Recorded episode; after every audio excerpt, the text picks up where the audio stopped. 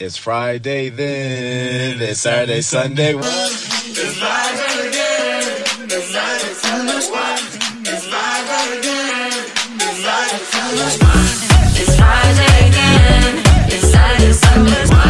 It's Friday again, I thought the hands of time would change me. Hola a todos, muy buenas tardes. Hoy estamos de vuelta en nuestro podcast de los viernes, en nuestro Dragma Talks. Estoy como siempre con Agustina Rey. ¿Cómo estás, Agus? ¿Qué tal? Buenas tardes a todos. Eh, bienvenidos. Bueno, arranquemos por el plano local. A ver, esta semana tuvimos licitaciones del gobierno, la primera licitación de mayo. Licitaron aproximadamente nueve instrumentos, hubo variedad y plazo para todos los gustos. Fue grande, ¿no? Fue grande, le fue bien. La verdad que en abril no habían terminado con un financiamiento y con un roleo de deuda positivo. Y en la primera licitación de abril terminaron em, con un financiamiento neto de más de 29 millones de pesos, así que le fue bien al gobierno. Tuvimos títulos entre 2022, 2027, Dollar Link, SER, la verdad que bastante. Em, eso pasó ayer. Después, ¿qué más tenemos en el plano local? Lo que son los bonos. No fue una buena semana para bonos, AUS. No sé si nos querés comentar ahí tu punto de vista. Sí, nuevamente, bueno, fue una muy mala semana, ¿no? Para, para los bonos en dólares. Sí, dólar, estoy hablando este, específicamente.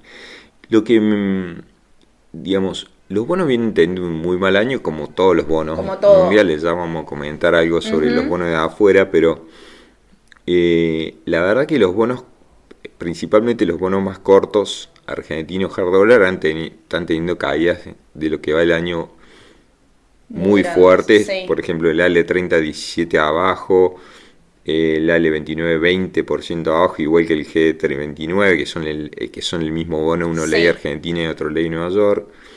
Y así sucesivamente, bonos que menos caen, caen el 11% en lo que va el año, como el, el el, ley, el 41 ley Nueva York y el 41 ley local. Entonces, yo lo que me llamó la atención, bueno, no reviven, ¿no? No reviven los bonos, por supuesto que no van, yo creo que no van a revivir nunca si el contexto global está como está. Pero tampoco lo intentaron eh, mejorar en su momento cuando las cosas afuera estaban bien. Y ayer nosotros hicimos un almuerzo con algunos clientes, para algunos clientes con, BlackRock y aprovechando eso, eso, ese tipo de, digamos, de contactos, en una pregunta se les preguntó sobre Argentina. Sí. Y cuando, específicamente sobre bonos, me llamó la, atención la, digamos, automáticamente eh, el analista dijo, no pensamos ni está cerca del radar, ni es como que dio a entender que bajo ningún aspecto ellos están analizando bonos argentinos ni ninguno de los portfolios managers que ellos conocen. Eso es lo grave que nos, nos, hace pensar que ningún portfolio afuera tiene en miras una oportunidad en nuestros bonos argentinos. Y, y entonces eso me, me, me, me, induce a pensar o me da la, la prueba de que por qué nosotros vemos ese esa mal, mala predisposición para con los activos argentinos. incluso cuando se le preguntó sobre acciones argentinas, él dijo, eh, la verdad que puede que haya valor, como diciendo, puede que estén baratas, pero las restricciones a la entrada, a los movimientos de capitales y la condición de standalone que, que nos puso, digamos, este, MCCI, hace ya unos meses, varios, muchos meses, lo, saca del radar. Exacto. Entonces preferimos, y esto lo hemos analizado incluso nosotros mismos hemos dicho, que quizá con las bajas del mercado para mí es, peor para Argentina o para una posibilidad de mejora de precios en activo argentino porque hay cosas de afuera que se pusieron a tiro eh, y que son de mejor calidad. Exacto. Entonces eso es lo que nos llamó la atención. Ya vamos a volver un poco sobre, sobre eh, algunas cosas que nos dejó esa charla que me parecen que está bueno compartir. Otra cosa que, digamos, eh, se está hablando mucho y las dudas ya, porque que es el precio del, del, del de liqui y del MEP, ¿no? que van básicamente de la mano. Entonces, esta semana vi un cálculo que es bastante interesante porque es como para decir, che, ¿en qué rango debe, se, puede mover? ¿Dónde está la cota máximo y dónde está anda la cota mínima del valor del liqui? Y dónde se puede, hasta, dónde, se, puede, ir si las cosas se ponen difíciles. Entonces, hay un cálculo que es digamos, muy eh, simple de mirar, que es base monetaria más la LIC más pases sobre Reserva Internacional en menos encajes. Ese nivel de dólar hoy está dando alrededor de 300, 305 pesos. Que está bien que una condición de estrés es una medida de aproximación de máximos bajo una situación de crisis. Pero para tenerlo en mente, ¿no? Pero ese nivel que es de máxima, quizás es el que menos me interesa. Pero sí, el nivel de tipo de cambio real de salida y convertibilidad a valores hoy da zona de 2.45. Bien, o sea que si lo comparamos contra ese valor, todavía el CCL estaría por debajo. Barato, de, entre comillas. Y para, para ver una cota mínima sería que sería eh, un valor de tipo cambio real tipo 2005, ese nivel te da zona de 200 pesos. De 200 pesos, bien. Está bueno como para tener una referencia de a dónde, hasta dónde se puede ir o entre qué valores se puede mover. Sobre eso yo te sumo que muchas veces cuando el Banco Central le hace transferencias al Tesoro, eh, esto como mueve la base monetaria suele impactar sobre el contado con liquidación. Y en base a esto, si vemos los últimos movimientos que tuvo el central contra el tesoro, vemos que la mayoría de las transferencias se hicieron ahora a principios de mayo y ya vamos un 0,44% del PBI, ¿no? Eh, esto equivale más o menos a 288 mil millones de pesos.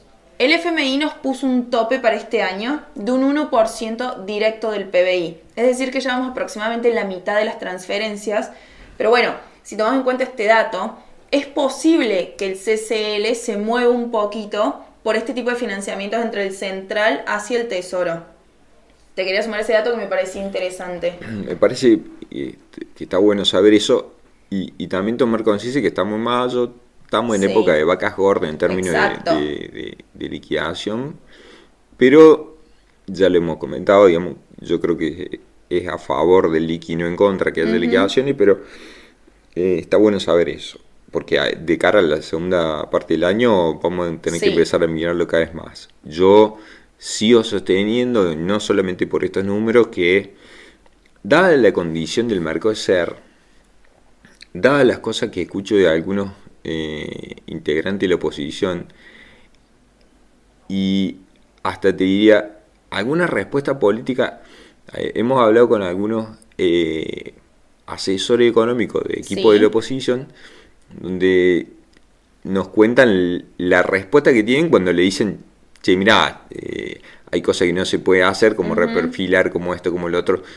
Y la verdad que yo lo que eh, me da la sensación de que los políticos no tienen conciencia del nivel de daño que provocan algunas cosas. Sí, no miden la gravedad. Entonces nosotros, yo digamos, si bien estoy, digamos, relativamente cómodo en la curva de ser porque hay, creo, baja probabilidad, digamos, de problemas o de incumplimiento, mejor dicho. Sí, lo que está pasando ahí ya está empezando a verse, me parece que, y hasta que creo que es una, quizá una oportunidad de cobertura o de, de, de pararse un poquito más defensivamente. Hay algunas cosas que dentro del año como Badlar, que están ligadas o tasa implícita por ROFEX o sintéticos eh, o tasa fija directa, ¿no? Que ya hay instrumentos que ya, si uno empieza a hacer el, cálculo a 6, 9 meses, te está dando muy parecido con, contra las inflaciones proyectadas que estamos viendo, ¿no? Te está dando bastante cerca de lo que te daría eh, un activo en ser. Entonces yo diría que como idea, tengamos en, cuenta esto, creo que es importante, y empezar a quizá diversificar un poco sin bajar rendimientos casi. O sea, no es una penalidad muy grande estar un poco más tranquilo. Exacto. Entonces empezaría a mirar eso. Por el argentino creo que yo concluiría la semana con ese... con esa...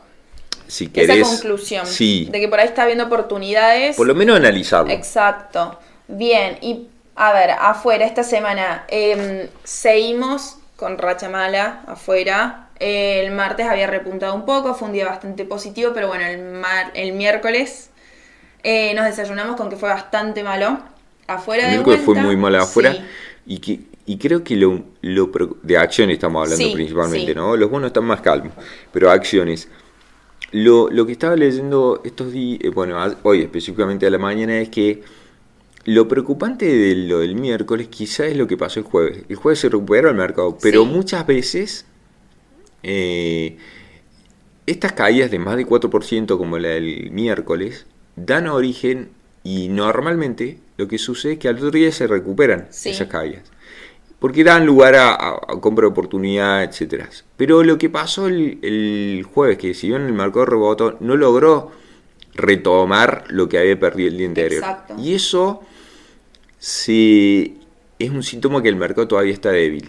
Y el mercado todavía está débil, creo yo. La conclusión de todo, ahora voy a dar algunos datos más, pero para mí, el fondo es que el mercado para mí no le cree a la Fed que pueda dominar la situación y cree que lo va a llevar a un aterrizaje eh, forzoso y a una recesión. Creo que va a venir, pero va a ser el año que viene.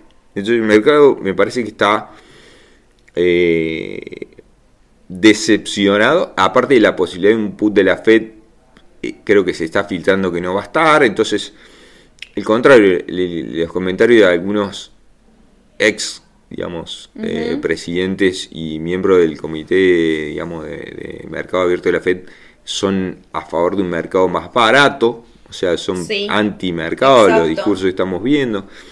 Entonces yo creo que eso hace que la, la sensación y el sentimiento sea mantenga negativo, y quizá la posibilidad de bajas aún un poco más mm, en niveles un poco más abajo. Quizá algunas cosas sobre los mercados afuera que yo veo eh, son algunas algo sobre inflación. La inflación, eh, ¿cómo diríamos? Eh, que sería como lo, la inflación que pronostica el, eh, los bonos a 10 del Tesoro de Estados Unidos estuvieron en niveles de 3 en el largo plazo, pero se han calmado, están en niveles de 2,8. Yo creo que eso es un buen pequeño síntoma. Y una de las cosas que también me, hace pensar eso es la, justamente en esta charla que hablamos antes, eh, la gente de BlackRock decía que ellos se le preguntó si el pico de inflación ya lo vimos. Y ellos contestaron que depende de China.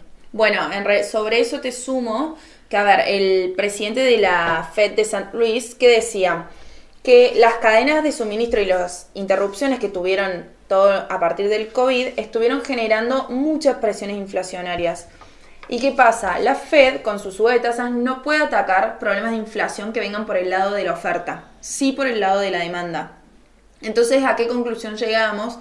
Que si China, con todas estas medidas que está tomando ahora de apertura y eliminando un poco las restricciones de COVID-0, logra aligerar las interrupciones de las cadenas de suministros y eso hace que las presiones inflacionarias por el lado de la oferta disminuyan, seguramente la Fed va a lograr o va a encontrar conclusiones más positivas sobre la inflación y podamos empezar a ver que la inflación baje de a poco, por lo menos de esa forma, la Fed va a atacar correctamente el lado de la demanda y la inflación que viene por ese lado. Igual ahí en China están todas las dudas, ¿no? Porque ellos, los chinos un día dicen una cosa, después dicen que otra. Y así, ¿no? Está difícil de leer, aparte son difíciles siempre eh, de leer y más desde, desde nuestro lado del mundo y desde acá de Argentina menos. Pero yo sí coincido con BlackRock de que por ahí la clave puede estar en, en China. Sobre todo, bueno, vos ya lo has dicho en numerosos podcasts, si ellos empiezan a abrir la billetera, como decimos nosotros, y todo eso, puede ser muy positivo para el mercado en general. y yo creo que también hay respecto, estamos teniendo un año malo, todos lo sabemos, pero para poner un número, estaba viendo un, gráfico, porque lo, lo, que llama la atención es que los bonos y las acciones cayeron. Entonces nadie está contento. El que tenía fondos no está contento, el que tenía bonos no está contento, el que tenía acciones mucho menos, el que tenía cash tampoco, el que tenía bonos del tesoro tampoco. O sea, los bonos del tesoro subieron de la tasa y entonces bajaron su precio. Entonces todo el que mira su cuenta eh, internacional, salvo muy pocas excepciones, quienes estaban 100% en energía, 100% en commodity, o sea, hay cosas muy, muy, puntuales. Puntuales, sí. Pero en bonos, por ejemplo, la caída de lo que va el año, los bonos agregados, digamos, eh, llevan una caída promedio de 9,5%. Sí, muchísimo. Y, y, esa es la peor caída de 1926 a hoy. Es el peor comienzo de año o, etapa del año, si miramos calendario, lo que va del año calendario, eh, es el peor de todos. Y solo el segundo peor fue en 1930, eh, perdón, 94, donde cayó en esta altura el mercado de bonos había caído 3,6%. Y en el 74, a la misma altura, había caído 3,2%. Y después todas las caídas son mucho menores. eso te muestra la magnitud de la caída de este año. Exactamente. Por eso mucha gente que que dice, yo tenía un, tengo un fondo muy tranquilo, está viendo que ese fondo muy tranquilo de bonos estaba negativo, muy negativo a lo que puedo haber estado quizás en otros años malos. Pero la conclusión yo lo sigo manteniendo y lo he validado. Ayer también BlackRock y nuestro asesor en Miami nos, nos, digamos, nos confirman lo mismo que venimos repitiendo nosotros, que es no hay que tocar, a lo sumo puede haber un momento donde hacer algún ajuste eh, lateral en las carteras, pero el costo histórico de tomar la determinación de cerrar posiciones y salir de los mercados eh, es doloroso, a la larga con el tiempo uno se arrepiente. Y más en los tiempos que corren las, caídas son fuertes, siempre lo fueron, siempre fueron más rápidas las caídas que las recuperaciones, lógicamente, pero en los últimos 20 años, digamos, hemos visto que todos los tiempos se aceleran. Entonces uno cuando quiere acordar, cuando queremos, querés decir, bueno, salgo porque quiero agarrar el timing de entrar de vuelta, eso es muy costoso en términos, y ahí sí... Eh, ese tiempo que no estuviste adentro del mercado es, mucho más difícil de remontar después. Sí, aparte es muy difícil encontrar el timing para entrar y a veces en quedarte afuera perdés muchos días de recuperación o de subas que podrían ya haber empezado a recuperar tu cartera. Creo que eso está muy bueno siempre resaltarlo. Entonces, uno buscando es esa pregunta que es ¿dónde está el, pi dónde está el piso? El piso.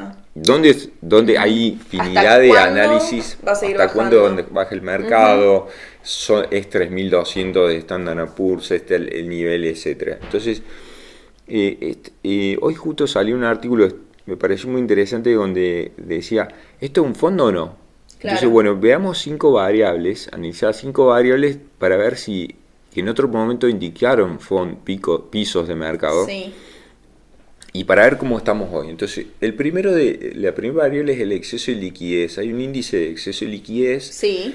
Y el principio es el siguiente: cuando hay exceso de liquidez por encima de la economía necesita, lo estoy diciendo muy brutalmente para que cualquiera me entienda, pero cuando e, existe exceso de dólares, los mercados suben y cuando ese exceso de liquidez se retira, los mercados bajan, que es lo que está pasando. Entonces el indicador de exceso de liquidez, cuando está por debajo de cero, es un indicador de contracción, pero también es cuando se va a niveles muy por debajo de cero, ha marcado pisos desde donde ahí se comienza a recuperar. el rebote. En ese, en ese indicador le falta, si bien está negativo ya, le faltaría un poquito para acercarse a niveles de 2000, de, digamos, de recesión anteriores como la del 2008 o la, de, la crisis del 2000, o incluso como ya está por debajo de los niveles de liquidez que estuvo previo al COVID. Bien. ¿No? Pero le faltaría un poquito si nos guiamos por los pisos del mercado. Bien. Después, el segundo es un indicador de avance y de declives. Sí. Eh, ese indicador ya está muy cerca de niveles de caídas de mercado 2020 y 2018. Bien. Ese indicador sí, o sea, ya tenemos uno muy cerca y uno que sí está en zona de piso de mercado. Después hay un tercer indicador que es los nuevos, qué cantidad de, de empresas están en máximos de 52 semanas. Bien. Lógicamente que con este movimiento, o sea, con este acting de, mercado no hay, son muy pocas. Exactamente. De hecho, estamos en niveles que le falta un poco para llegar a pisos de 2020, 2015, 2018. Bien. Eh, o sea que ahí quizá le falte un poco, es un, indicador que donde te, por sí mismo te dice todavía falta bajas para que llegue a nivel de piso. El cuarto indicador es una relación entre volatilidad de corto y de largo plazo. Es un poco técnico, pero para explicarlo rápidamente sería, cuando el miedo eh, es un nivel de pánico, la volatilidad de cortísimo plazo sube muchísimo. Bien.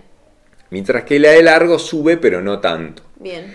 Ese, esa situación, cuando se pone muy, digamos, extrema, eh, te marca un piso. Bien. Y eso todavía no pasa. O sea, los niveles de capituliz, capitulación, mejor dicho, perdón, capitulación, que todo el mundo habla, es decir, cuando el mercado se, da, se rinde, todavía por volatilidades no llegó ese momento. O sea, no se vio los niveles que sí se vidieron en otros, pisos. Bien, o sea que todavía podemos seguir sufriendo. Eh, según el indicador sí. Y por último, el indicador de sentimiento de mercado, que lo hemos visto y no hace falta, como decía uno, no hace falta asomarse a la ventana para saber que el mercado está lloviendo. Eh, sí, ese indicador de sentimiento de mercado está en pisos. Eh, el, ánimo de los inversores está por el piso, digamos, eh, valga la redundancia.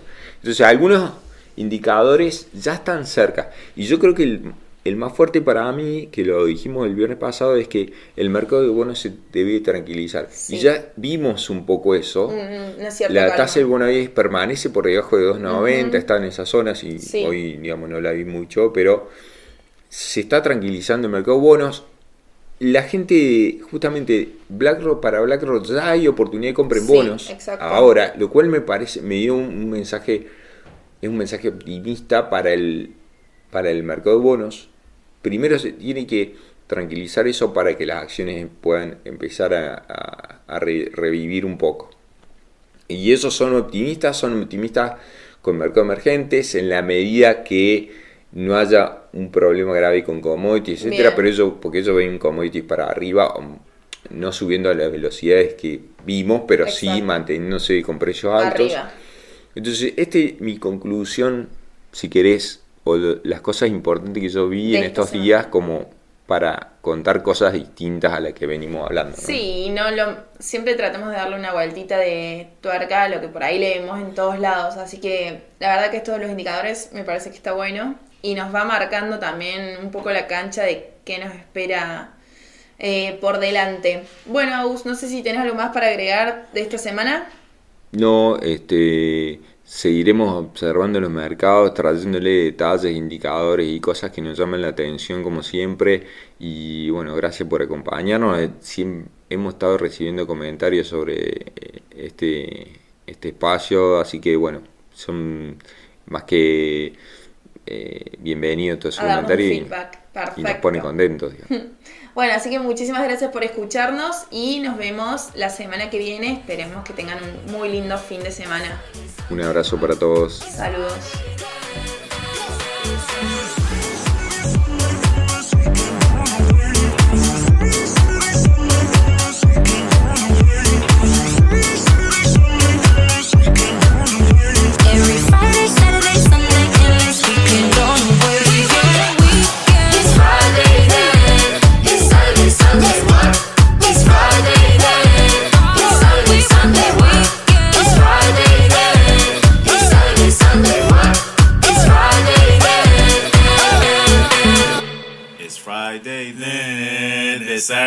Saturday, Sunday, what?